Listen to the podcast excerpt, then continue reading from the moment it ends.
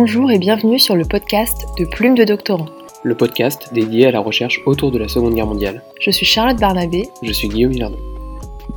Alors que l'historiographie de la période est déjà bien remplie et que les livres la concernant inondent régulièrement les rayons de librairie, quels sont les travaux les plus récents et quels débats animent la recherche? C'est ce à quoi nous essayons de répondre en échangeant avec chercheuses et chercheurs autour de la Seconde Guerre mondiale. Aujourd'hui, dans Plume de Doctorants, nous recevons Marianne Guez. Marianne Ah. Guez, bonjour. Bonjour, donc vous êtes enseignante agrégée d'histoire-géographie, docteur en histoire depuis 2021 pour une thèse intitulée Les Juifs de Tunisie au combat dans les deux guerres mondiales, réalisée sous la direction de Pierre Vermeuren à l'université Paris 1 Panthéon-Sorbonne. Avant de commencer, pourriez-vous nous en dire un peu plus sur la genèse de ce sujet? Bien sûr, donc euh, bonjour et merci de m'avoir euh, invité pour ce podcast. Alors la genèse de ce sujet, en fait, euh, j'avais d'abord commencé un mémoire de maîtrise, ça remonte hein, cette terminologie, en histoire médiévale, euh, plutôt dans les années 90, et je m'étais déjà intéressée à la situation des Juifs, euh, euh, cette fois-ci à la période des croisades sur l'île de Chypre, et je m'étais vraiment intéressée à l'histoire de cette minorité dans une société multiculturelle. J'avais, je m'étais interrogée sur les interactions déjà entre cette minorité et les autres groupes, la nécessaire adaptation de la minorité juive, sa résilience face aux discriminations, et euh, tout ça me, me passionnait. Euh, je me suis remise à la recherche après quelques années d'enseignement. Et cette fois-ci, je me suis tournée vers la période coloniale. Euh, je suis restée dans le bassin méditerranéen pour des raisons familiales. Été attachée à la Tunisie et euh, j'ai euh, j'ai creusé le sujet des Juifs de Tunisie à majorité tunisienne dans le protectorat français instauré en 1881. Et donc j'ai essayé de comprendre euh, leur situation qui n'était pas comparable à la situation des Juifs d'Algérie, qui eux avaient bénéficié, si on peut dire, du décret Crémieux instauré en 1870, qui leur donnait la nationalité française. En Tunisie, les Juifs restent sujets du bey et non mobilisables, puisque tunisien, c'est un statut euh, hérité du statut de dhimmi en terre d'islam. Et donc c'est un signe d'infériorité, ils étaient en situation d'infériorité en Tunisie. Or, et j'en arrive à mon sujet, euh, je me suis rendue au cimetière juif euh, du Borgel à Tunis euh, dans les années 2015, où j'ai vu un monument aux morts des juifs de Tunisie, morts pour la France dans les deux guerres mondiales. Et c'est là que la question s'est posée de savoir s'ils n'étaient pas mobilisables, pourquoi ont-ils combattu pour la France? Et donc j'ai commencé mon master 2 d'abord sur la Première Guerre mondiale, les engagés volontaires juifs de Tunisie dans la Première Guerre mondiale. Et comme il s'avérait qu'ensuite, en tant qu'ancien combattant, ils s'engageaient à nouveau en 39, j'ai continué sur, euh, sur mon sujet de thèse, toujours pour comprendre pourquoi pour la puissance coloniale quand on n'est pas français et qu'on est en situation euh, d'infériorité en terre d'islam. Voilà où j'en suis arrivée pour, euh, pour commencer ma thèse sur les deux générations de combattants dans les deux guerres mondiales. Donc vous avez exploité euh, des archives très très diverses. Vous évoquez les archives militaires, privées, administratives, diplomatiques. Alors est-ce que vous pourriez nous expliciter un peu ce corpus? Comment vous avez mobilisé ces sources? Quels sont les apports spécifiques de chacune d'entre elles? Ce que ça représente quantitativement aussi? Ouais. Alors je précise déjà, donc comme j'ai beaucoup travaillé sur des archives militaires, que j'ai pu bénéficier d'une bourse euh, ou d'une allocation plutôt de deux années de suite hein, pour euh, euh, exploiter euh, entre autres les archives militaires et travailler sur ce sujet. C'était une allocation euh, proposée par le ministère des Armées pour les thèses en histoire militaire. Euh, j'ai donc effectivement dû euh, exploiter beaucoup de sources et beaucoup de lieux d'archives pour euh, construire euh, 1200 notices biographiques sur les deux générations. Pour trouver les archives et surtout pour trouver les juifs de Tunisie dans ces archives, je me suis appuyée sur leurs noms, euh, puisqu'il y a des études sur les patronymes des juifs de Tunisie, et puisque j'avais déjà la liste des morts pour la France dans, dans le cimetière du Borgel. Alors j'ai commencé euh, par euh, retrouver leur parcours militaire dans les différents services historiques de la défense, évidemment avant tout à Vincennes où j'ai passé beaucoup de temps. Euh, il faut savoir que certaines, de plus en plus d'archives de Vincennes sont numérisées sur le site Mémoire des Hommes, c'est très utile pour commencer une recherche. Ensuite, je me suis rendue à Caen, au service historique de la défense de Caen, archives des victimes des conflits contemporains. Puis je me suis rendue aussi à Pau, un service historique de la défense moins connu, euh, qui pourtant euh, a les archives des appelés et engagés des anciennes colonies et des étrangers ayant servi dans l'armée française. Donc on trouve des choses intéressantes. Et donc là, j'avais déjà les, les, profils en fait militaires, les différents lieux de bataille, euh, les, les, blessures, les médailles, etc. Et puis ensuite, j'ai voulu comprendre la logique de recrutement du pouvoir colonial. Et donc là, il m'a fallu aller dans les archives diplomatiques puisque cette logique de recrutement dépendait de la situation intérieure en Tunisie et de la situation internationale. Et en fait, euh, il faut savoir que recruter les juifs en Tunisie, comme d'ailleurs recruter les musulmans en Tunisie, euh, ça dépend des équilibres que le colonisateur pense euh, comprendre entre juifs, musulmans, français, situation Moyen-Orient, situation internationale, et repose aussi beaucoup sur les préjugés du colonisateur sur les juifs et des préjugés sur les relations entre les juifs et les musulmans. Donc euh, pour comprendre tout ça, il fallait lire les lettres euh, que les résidents généraux envoyaient à la France, les lettres des différents diplomates, euh, les rapports, les enquêtes, tout ça on trouve ça aux archives diplomatiques à La Courneuve et à Nantes pour la Tunisie. Voilà, donc une fois qu'on a le point de vue du colonisateur, il faut trouver le point de vue du colonisé. Et euh, pour, on a, il y a un centre d'archives très intéressant pour les juifs de tous les espaces méditerranéens et qui renseigne sur les sociétés euh, du monde colonial. Ce sont les archives de l'Alliance israélite universelle qui se situe à Paris. Et euh, l'Alliance israélite universelle, c'est un réseau d'écoles euh, qui visait à instruire les populations juives du bassin méditerranéen. Et tous les directeurs des écoles euh, écrivent régulièrement à Paris pour faire un point sur l'ambiance, sur les, recettes, les dépenses, le nombre d'élèves, mais aussi sur ce qui se passe dans la société. Et il y a beaucoup d'enquêtes aussi qui sont faites sur les sociétés coloniales. Donc c'est vraiment, euh, même si on ne s'intéresse pas aux juifs, c'est une source très intéressante. et on a donc le point de vue des juifs. ensuite, il y a la presse, évidemment qui renseigne sur les rapports entre les différents groupes dans les sociétés coloniales, la presse coloniale, mais aussi la presse tenue par les Juifs en Tunisie. Et euh, cette presse a été très utilisée. Elle se trouve essentiellement à Tunis, dans la, à la Bibliothèque nationale de Tunis. Euh, il y a les archives nationales, donc on ajoute en fait hein, euh, plusieurs centres d'archives. Les archives nationales où j'ai trouvé les dossiers de naturalisation, puisque engagés volontaires, ils ont pu demander la nationalité française. Et donc, quantitativement, les archives que j'ai plus consultées sont les archives militaires, donc euh, notamment à Vincennes, les archives diplomatiques, notamment à Nantes, et euh, les archives de l'Alliance israélite universelle. Euh, en Tunisie, c'est la presse, les archives militaires aussi un peu. À Londres, euh, j'ai pu euh, consulter les archives sur la Deuxième Guerre mondiale, euh, les archives nationales à Kew, parce que j'avais envie d'avoir le point de vue aussi des autres, c'est-à-dire ici des Anglais, sur la situation. Ils décrivaient la situation quand ils sont arrivés en Tunisie pendant la campagne de Tunisie, et notamment la situation des Juifs. Et puis à Jérusalem, j'ai pu trouver quelques archives privées et mener quelques interviews de descendants de, de combattants juifs, en France aussi d'ailleurs. Donc euh, les archives privées, ça a été le plus difficile à trouver, mais j'en ai trouvé quelques-unes dans les différents centres d'archives que j'ai déjà cités d'ailleurs. Donc vous faites l'histoire d'une minorité en situation coloniale. Dans quel champ historiographique s'inscrit donc votre thèse?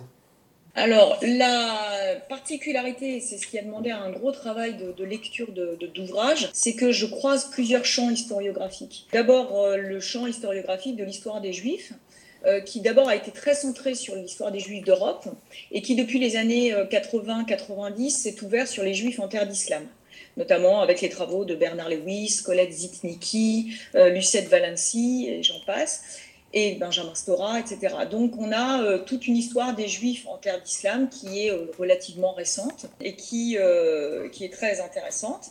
Ensuite, il y a évidemment l'histoire des guerres mondiales, donc l'historiographie autour des deux guerres mondiales en fait, en essayant de s'approcher au plus près des soldats, une histoire au ras du sol, à hauteur de combattants, euh, comme le, suggérait euh, John Keegan.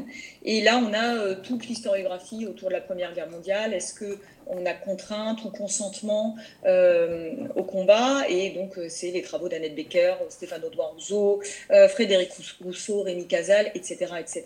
il y a l'historiographie autour des forces françaises libres et toute la sociologie autour des Françaises libres qui a été euh, réalisé notamment par Crémieux-Briac et euh, Murassiol.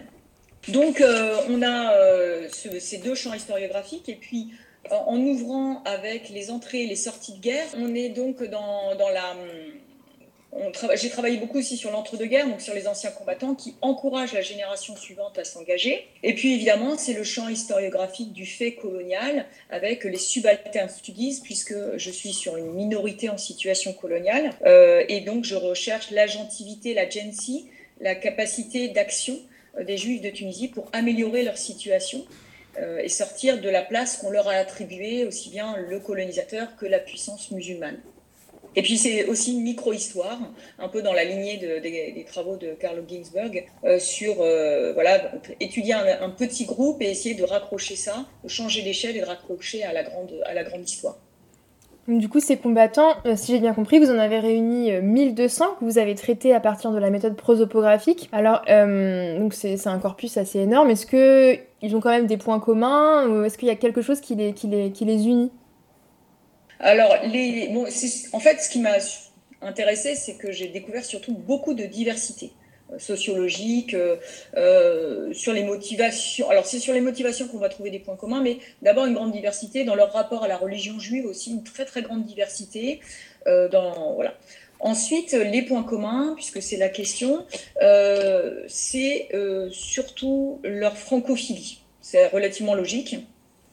C'est-à-dire, il y a un amour peut-être qu'on pourrait considérer démesuré pour la France, euh, qui s'explique par le fait qu'ils sont scolarisés depuis deux générations en fait, puisque le protectorat s'est instauré en, 1881 en Tunisie. Donc ça fait deux générations quand on est en 1914 de juifs de Tunisie qui euh, sont à l'école publique française euh, ou sont à l'Alliance israélite française que j'ai déjà présentée, qui a été fondée par des Français, l'Alliance israélite. Donc le programme est français, l'amour de la République est, enseigné. Et donc les principes républicains euh, ont un écho spécifique chez les Juifs, puisque ils voient l'image d'une France, de la Révolution française, qui a émancipé les Juifs, qui est porteuse d'égalité, de laïcité. Et donc ça, ça accroche bien dans la communauté juive de Tunisie.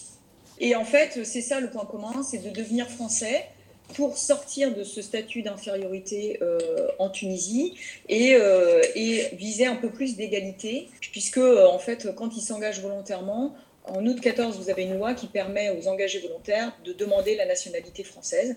Et donc voilà, ça c'est le point commun entre les Juifs de Tunisie qui s'engagent dans l'armée française, et on le retrouve en 39. par contre, on ne retrouve pas cet amour de la France ou au contraire un amour déçu de la France dans l'engagement volontaire euh, dans les forces françaises libres, puisque ça y est, la France a trahi les Juifs euh, avec le statut des Juifs et avec sa collaboration avec euh, l'ennemi nazi qui a occupé la Tunisie pendant six mois. Donc une francophilie malgré l'antisémitisme de la France et notamment en situation coloniale, l'antisémitisme. J'ai été très surprise de trouver un antisémitisme très puissant en situation coloniale. D'accord.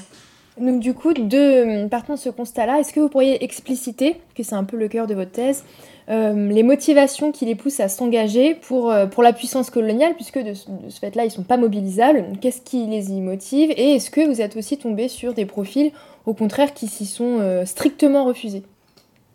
Alors, il s'agit d'engagements volontaires motivés. Hein. il n'y a aucun, aucune contrainte en l'occurrence, puisque, en tout cas pour ceux qui sont tunisiens, il y a quelques euh, milliers de juifs de Tunisie qui sont français. Donc eux, ils sont mobilisés. Mais euh, pour les juifs tunisiens, c'est un engagement très volontaire, puisque la puissance coloniale n'encourage pas ces engagements.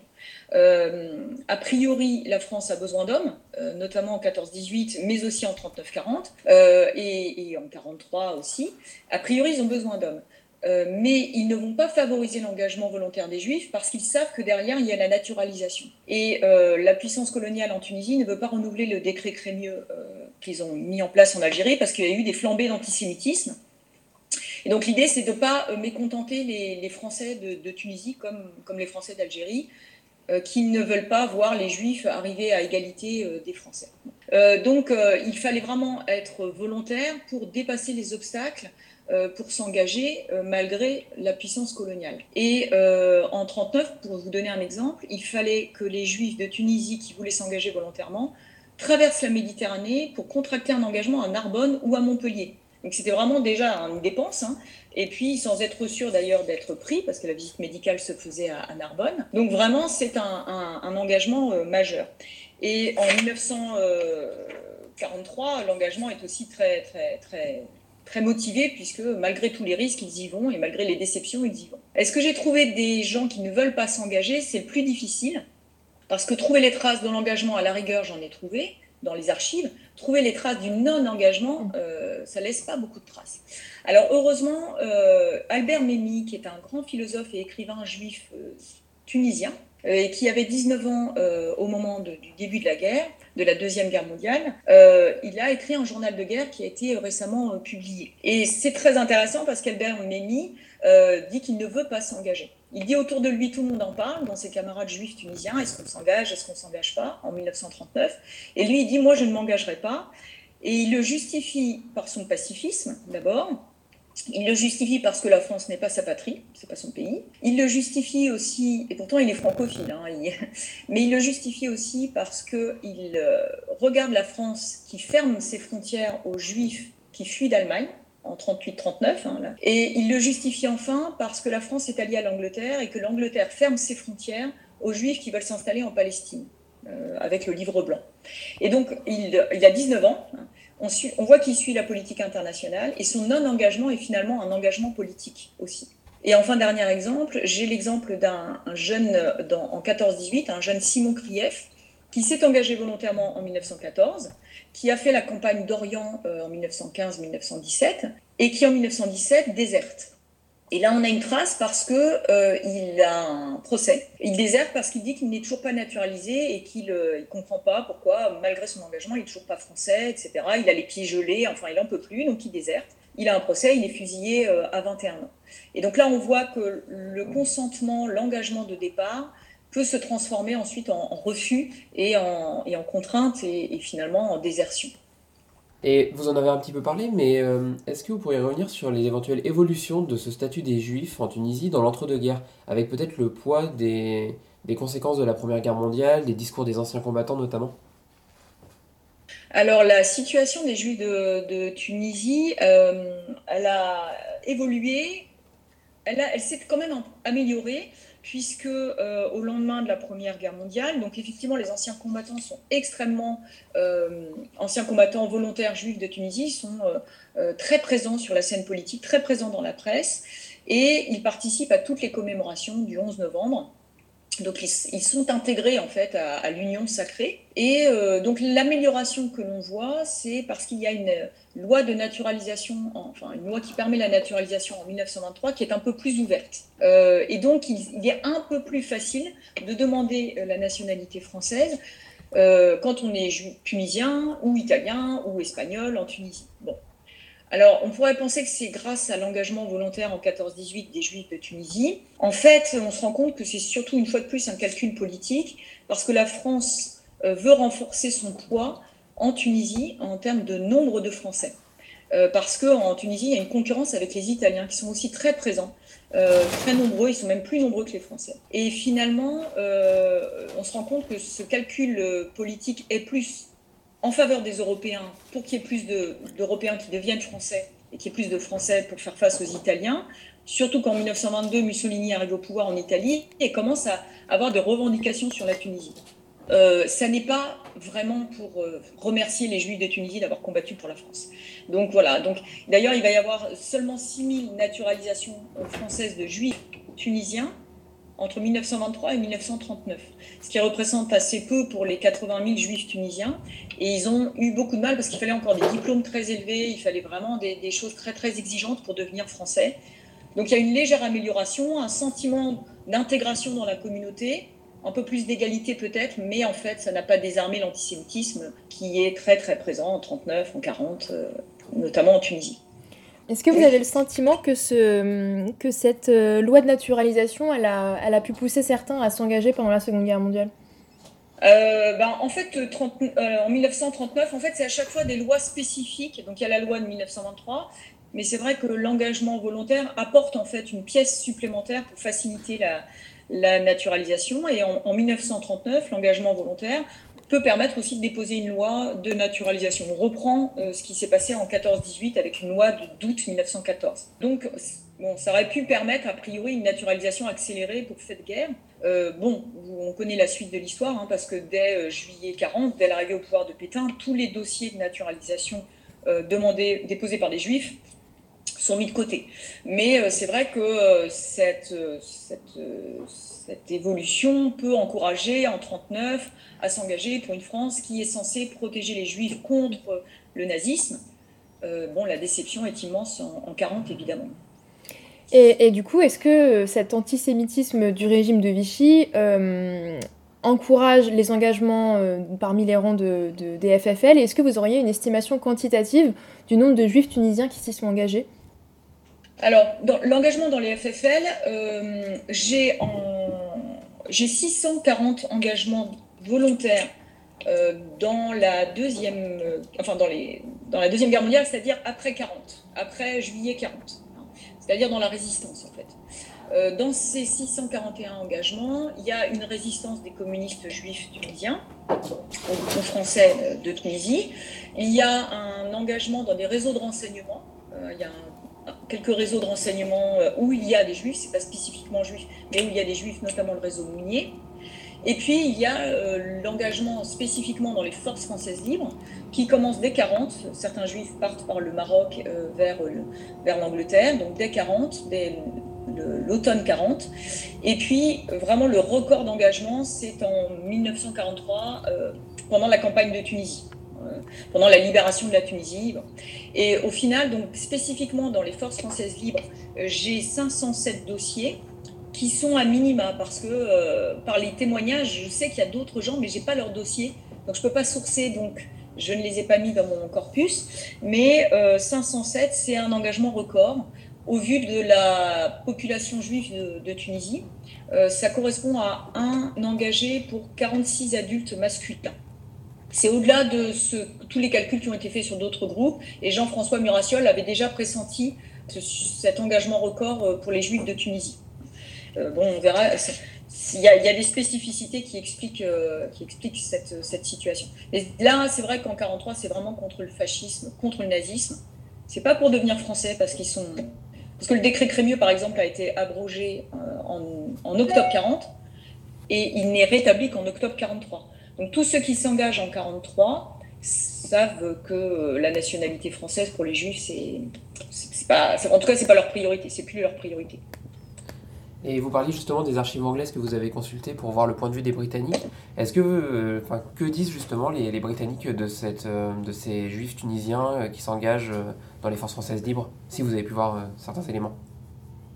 Bah, En fait, les quelques éléments que, que j'ai pu voir, d'abord, c'est la surprise de, de, de, la situation des juifs tunisiens. Donc, il y a quelques rapports qui, des Anglais qui sont surpris du fait, par exemple, que que les juifs tunisiens n'aient pas accès facilement à la nationalité.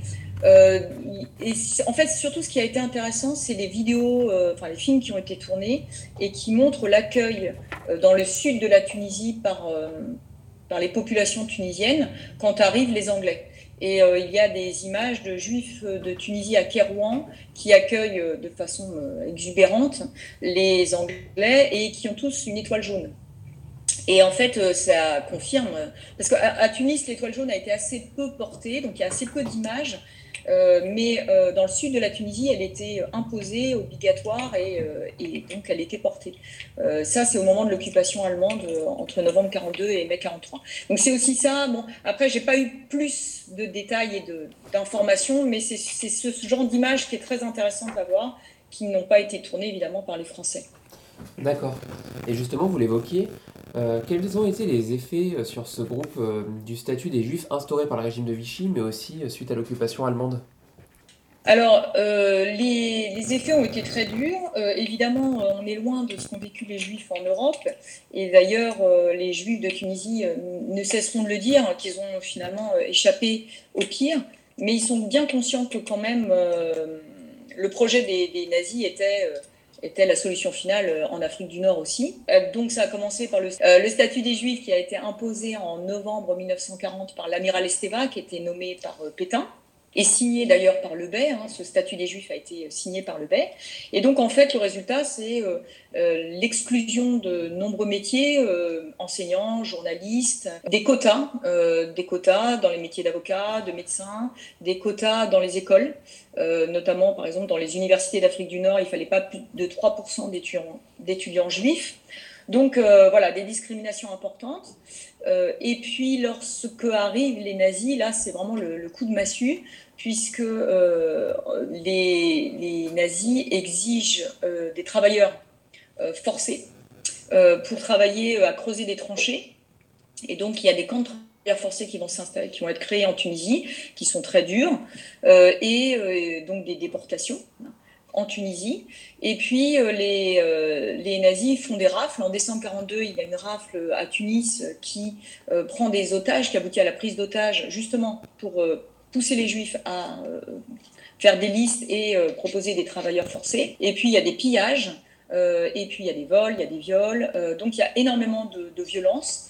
Euh, pendant six mois, les six mois d'occupation euh, de l'Axe, et les Français collaborent avec l'Axe. Donc c'est euh, une période extrêmement difficile et ça motive probablement, d'ailleurs dans les parcours que j'ai retrouvés, il y a une dizaine de, parcours où ils ont subi d'abord le camp de travail forcé et ensuite en 1943 ils s'engagent pour aller combattre en Europe contre le nazisme. Est-ce que vous pourriez nous dire quelques mots des cas de violence sexuelle que vous avez repérés? Alors, il faudrait euh, là-dessus, en fait, moi, c'est vrai que j'ai pas été, euh, c'est pas trop mon sujet. D'ailleurs, euh, moi, je, m'intéresse à, cette période du statut des Juifs et de l'occupation allemande pour comprendre les motivations de ceux qui partent en 43. par contre, je n'ai pas creusé.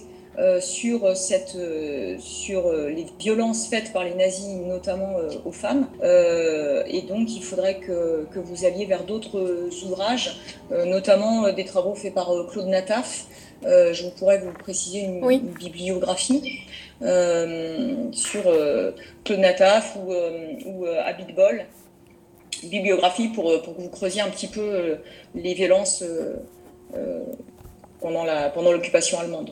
Très bien, ah, merci beaucoup. Du coup, euh, est-ce que vous pourriez nous... Est-ce que c'est possible finalement de comparer ce... cette situation des Juifs en Tunisie avec d'autres, euh, des populations juives d'autres euh, pays comme le Maroc par exemple, puisque vous expliquez qu'ils n'ont pas du tout le même statut, que donc les dynamiques ne sont pas du tout les mêmes alors, les spécificités, c'est parce que, alors, bon, donc déjà, les Juifs d'Algérie avaient bénéficié. Je le mets entre guillemets parce qu'en fait, ils n'avaient pas vraiment demandé et ça a généré beaucoup de tensions. Donc, euh, euh, mais en tout cas, ils étaient français. Euh, les juifs de Tunisie en majorité tunisiens, les juifs du Maroc en majorité marocains, un peu comme les juifs de Tunisie. La différence entre les juifs tunisiens et les juifs marocains, c'est que les juifs tunisiens ont connu la présence française depuis 1881, comme je le disais, et donc ont eu une, francisation sur deux générations quand arrive la Première Guerre mondiale. Alors que les juifs du Maroc on voit arriver la France en 1912, même si euh, il y avait déjà l'alliance israélite au Maroc et donc euh, il y avait déjà une francisation par cette école, euh, malgré tout, ils sont plus à distance en fait de la France. Et donc en Tunisie, il y a cette première spécificité qui fait qu'il y a des engagés volontaires juifs tunisiens en 1914-18 alors qu'il n'y en a pas au Maroc.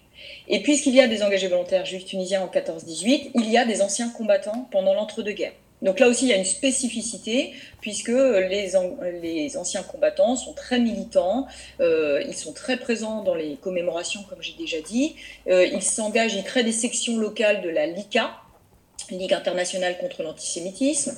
Euh, il motive euh, la jeunesse pour faire des préparations militaires euh, pour, en, vue de potentiellement d'autres guerres. Il développe l'idée d'une fierté du soldat juif. Bref, il y a toute une ambiance qui n'est pas, qui n'est pas l'ambiance au Maroc. et ensuite, c'est ça qui favorise sans doute l'engagement volontaire, particulièrement difficile à réaliser en 1939. Alors, il n'y a pas d'études, en tout cas, je ne connais pas d'études sur les engagés volontaires juifs marocains en 1939. Donc, ce serait une étude à faire. Mais il n'y a pas, en tout cas, tout ce, toute cette histoire précédente. Et puis ensuite, bon, euh, les Juifs de Tunisie subissent le statut des Juifs comme au Maroc euh, euh, et, de façon moins grave sans doute qu'en Algérie, parce qu'en Algérie, ils ont carrément été déclassés avec l'abrogation du décret Crémieux. Mais la spécificité en Tunisie, c'est à nouveau bah, de connaître l'occupation allemande ce que ne connaissent ni les Algériens ni les Marocains. Et donc là, il y a vraiment une envie de combattre qui est sans doute beaucoup plus. Enfin, les, Algériens, les Juifs algériens se sont beaucoup engagés, hein, donc euh, voilà. Mais peut-être qu'il y a aussi cette spécificité-là qui fait que là, il y a vraiment une haine du nazisme parce qu'ils savent ce que c'est. Euh, et enfin, dernière euh, chose, c'est que la position géographique de la Tunisie fait qu'ils vont voir arriver par la Libye les troupes, les FFL, la première division française libre et la deuxième division française libre qui va devenir la deuxième DB. Les Marocains et les Algériens, eux, ont vu arriver les Anglo-Américains et se reconstituer l'armée d'Afrique. Mais l'armée d'Afrique, c'était des officiers vichistes. Hein. donc euh, c'est difficile de s'engager dans l'armée d'Afrique quand on est juif. Euh, donc euh, voilà, et donc les juifs de Tunisie, il y a toutes ces spécificités historiques, géographiques, qui font que quand ils voient arriver les forces françaises libres par le sud, forces françaises libres qui recrutent massivement, hein, ils font des, bureaux de recrutement dans toutes les villes, à Kérouan, à Sfax, etc., eh bien c'est probablement tout cet ensemble qui explique le record euh, que j'ai pu euh, constater d'engagement euh, de juifs de Tunisie dans, dans les forces françaises libres. Et justement, puisque vous avez travaillé à hauteur de soldats, si je puis dire, est-ce que vous avez est-ce qu'on perçoit chez, les forces françaises chez les forces françaises libres pardon, un certain antisémitisme? Alors oui, ça, ça m'a surpris. ça m'a surpris parce qu'une fois de plus, en fait, moi, je, m'étais tournée sur l'histoire des Juifs au combat, euh, donc le, côté très, très actif, prenant, euh, prenant en main leur destin, euh, combattant et, justement luttant contre l'antisémitisme. Et j'ai découvert que vraiment ils butaient hein, à chaque fois sur un certain antisémitisme, même au sein des forces françaises libres. Alors qu'il y a un antisémitisme dans l'armée d'Afrique chez les officiers vichistes, bon, évidemment, ça, Malheureusement, euh, voilà, historiquement, ça se comprend.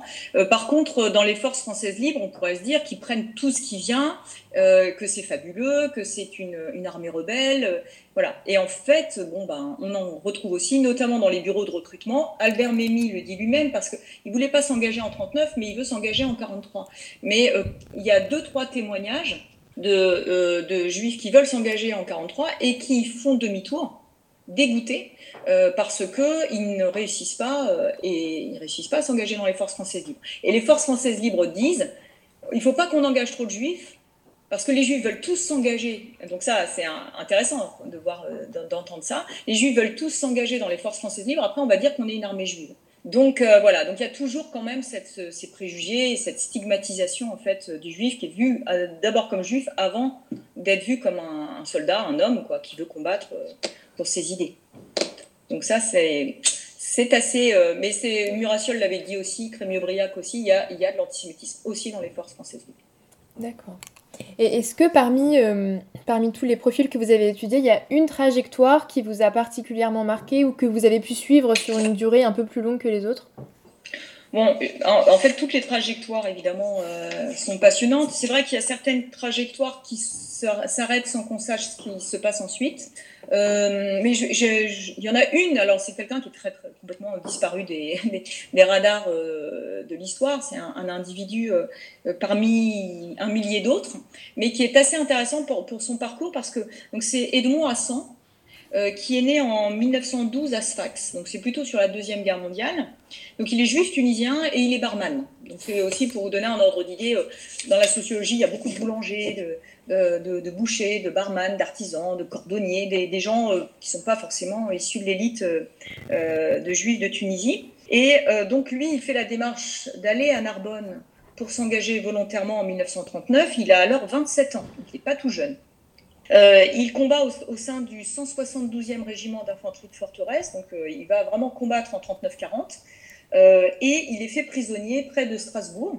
et il se retrouve comme, une centaine de, combattants de 39-40 que j'ai pu documenter. Et il se retrouve dans les fronts de Stalag. il ne va pas dans les Stalags puisqu'il est tunisien. Les Allemands essayent de classer hein, ceux qui viennent des colonies, ils sont emprisonnés en France. Ceux qui sont français, ils sont emprisonnés en Allemagne. Alors avec les juifs tunisiens de Tunisie, ils ont du mal, mais bon, la plupart se retrouvent dans des fronts de stalag. Et Edmond Hassan se trouve dans un front de stalag, donc il s'évade en 1940 et euh, il rejoint la Tunisie. Et arrivé en Tunisie, il découvre le statut des juifs. Donc euh, il subit le statut des juifs, euh, il va subir l'occupation allemande et il est d'ailleurs dans des camps de travail. Donc il a quand même euh, un parcours euh, très, houleux. Et euh, lorsque la libération de la Tunisie arrive, quand la campagne de Tunisie arrive, en avril 43, donc avant même que la Tunisie soit libérée, il s'engage dans les forces françaises libres. Et en mai 43, la Tunisie est libérée. Donc on pourrait se dire, bon, bah, c'est bon, on s'arrête là, ça y est, c'est la paix, je me repose, euh, je retrouve ma famille, etc. Sauf que Edmond Hassan, comme beaucoup euh, des, gens que j'ai suivis, euh, s'engage dans la deuxième division française libre, deuxième DB, il s'entraîne d'abord en Libye, puis en Angleterre. Il débarque en Normandie en août 1944. Euh, peu de temps après euh, le débarquement euh, américain et débarquement anglo-américain et il fait toute la campagne avec la deuxième division blindée jusqu'au Rhin. il va jusqu'à Berchtesgaden. donc on est, on est dans un parcours très heurté qui montre ce que je disais au début, en fait, c'est cette résilience, malgré, malgré une France qui se fourvoie, euh, eh bien, on continue à, vouloir défendre euh, des idéaux, quoi, et à être prêt à mourir pour des idéaux. Ça, c'est vrai que c'est très impressionnant. Est-ce que vous avez pu rencontrer des, hum, des, vétérans? Alors des, euh, des, des, gens qui ont fait la Deuxième Guerre mondiale en 1943, non, parce qu'en fait, ils sont nés dans les années 20. Euh, donc moi, mon, travail a fini en 2021. Euh, j'ai pas, il n'y avait pas de centenaire. Euh, Albert Memmi est décédé à, plus de 100 ans, mais je n'ai pas pu le rencontrer. et donc voilà, j'ai discuté avec des enfants euh, d'anciens combattants. Alors soit euh, ils étaient très au courant de, l'histoire de leurs parents, euh, soit ils n'étaient pas tellement au courant. Et, et en fait, ben, ils étaient très contents que quelqu'un regroupe en fait, parce que moi mon travail c'est pas seulement des, des, parcours individuels, c'est de regrouper. Et je sais très bien que j'ai oublié du monde, mais de regrouper et de faire des, des évaluations, trouver un peu des destins communs. Et, et c'est vrai de pour ces gens-là remettre leur, le parcours de leur père dans un destin plus, dans une histoire plus générale, ça les, ça les intéressait beaucoup. Et ils m'ont beaucoup apporté parce qu'ils permettent de corriger les archives, euh, de compléter les archives.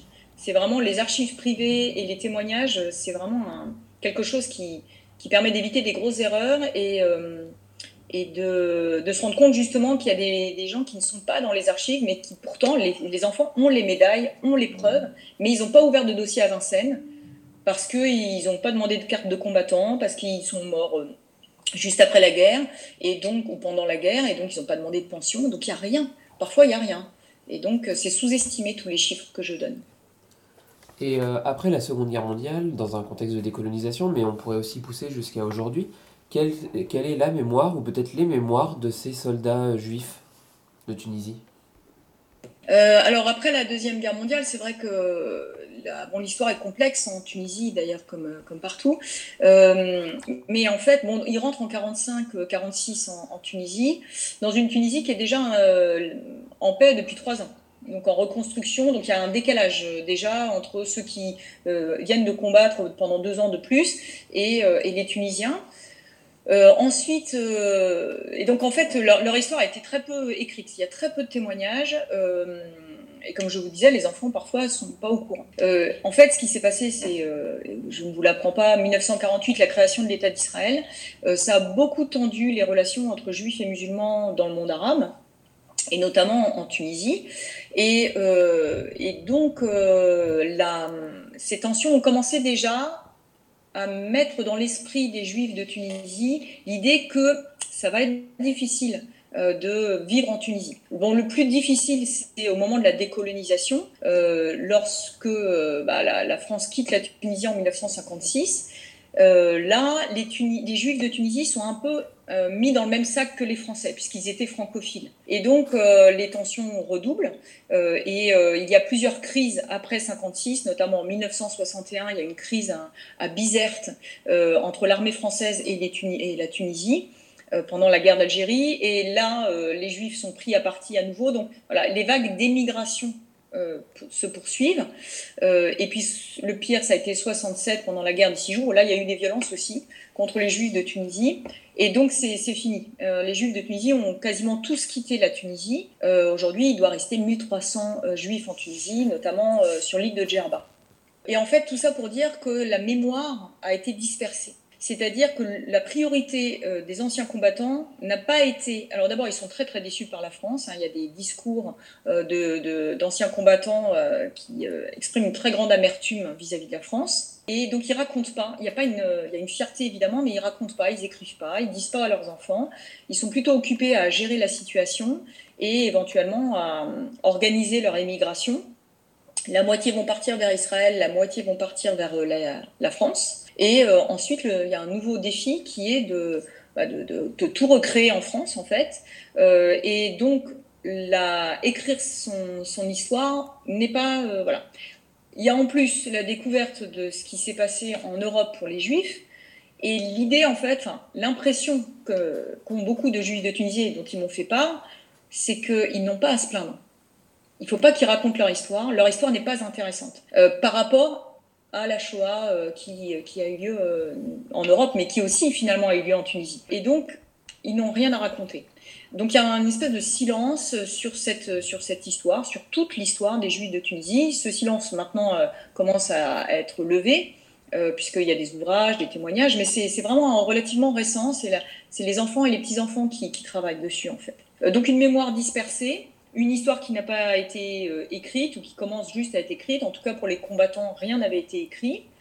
Euh, bon, sur les combattants dans la Première Guerre mondiale, il y avait quand même un, un article de Philippe Landau qui a travaillé sur les combattants juifs dans la Première Guerre mondiale et qui a fait un petit article sur les juifs de Tunisie. Mais sinon, il n'y avait rien du tout. Donc une mémoire dispersée, peu, peu d'études. Et donc voilà. Alors il reste quand même, comme je vous disais au début de mon intervention, il reste la, le, le, monument aux morts euh, dans le cimetière du Borgel. Et ça, c'est quand même une trace très intéressante parce que euh, finalement les combattants musulmans de Tunisie n'ont plus de monument aux morts euh, de Première Guerre mondiale ou Deuxième Guerre mondiale. Pourtant, ils ont participé, hein, des milliers et des milliers ont participé aux Première et Deuxième Guerre mondiale, mais au moment de l'indépendance, il y a une espèce de, de, table rase qui a été faite et les monuments aux morts ont été détruits. Donc finalement, ce qui est assez incroyable, c'est qu'il reste quand même une trace, un peu plus que pour les musulmans euh, euh, tunisiens qui ont combattu pour la France, il reste une trace des combats des juifs de Tunisie. Mais il faut la trouver, quoi. Il faut aller dans le cimetière du Borgel euh, à Tunis. D'accord.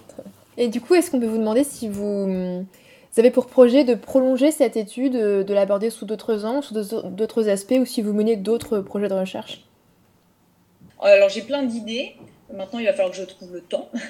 euh, j'ai plein d'idées. D'abord, j'ai le projet. Je suis en train d'éditer ma thèse, euh, qui sera publiée aux éditions de la Sorbonne euh, en 2024, j'espère. En tout cas, euh, le travail est bien avancé. Et puis ensuite, bah, en fait, j'ai pas trouvé tous les dossiers. Et je sais qu'il y a sans doute des endroits où il y a encore des dossiers, surtout des combattants de 39-40 euh, et euh, notamment à l'ONAC des Bouches-du-Rhône. Mais c'était des dossiers amiantés. Il a fallu attendre la fin du désamiantage de ces dossiers.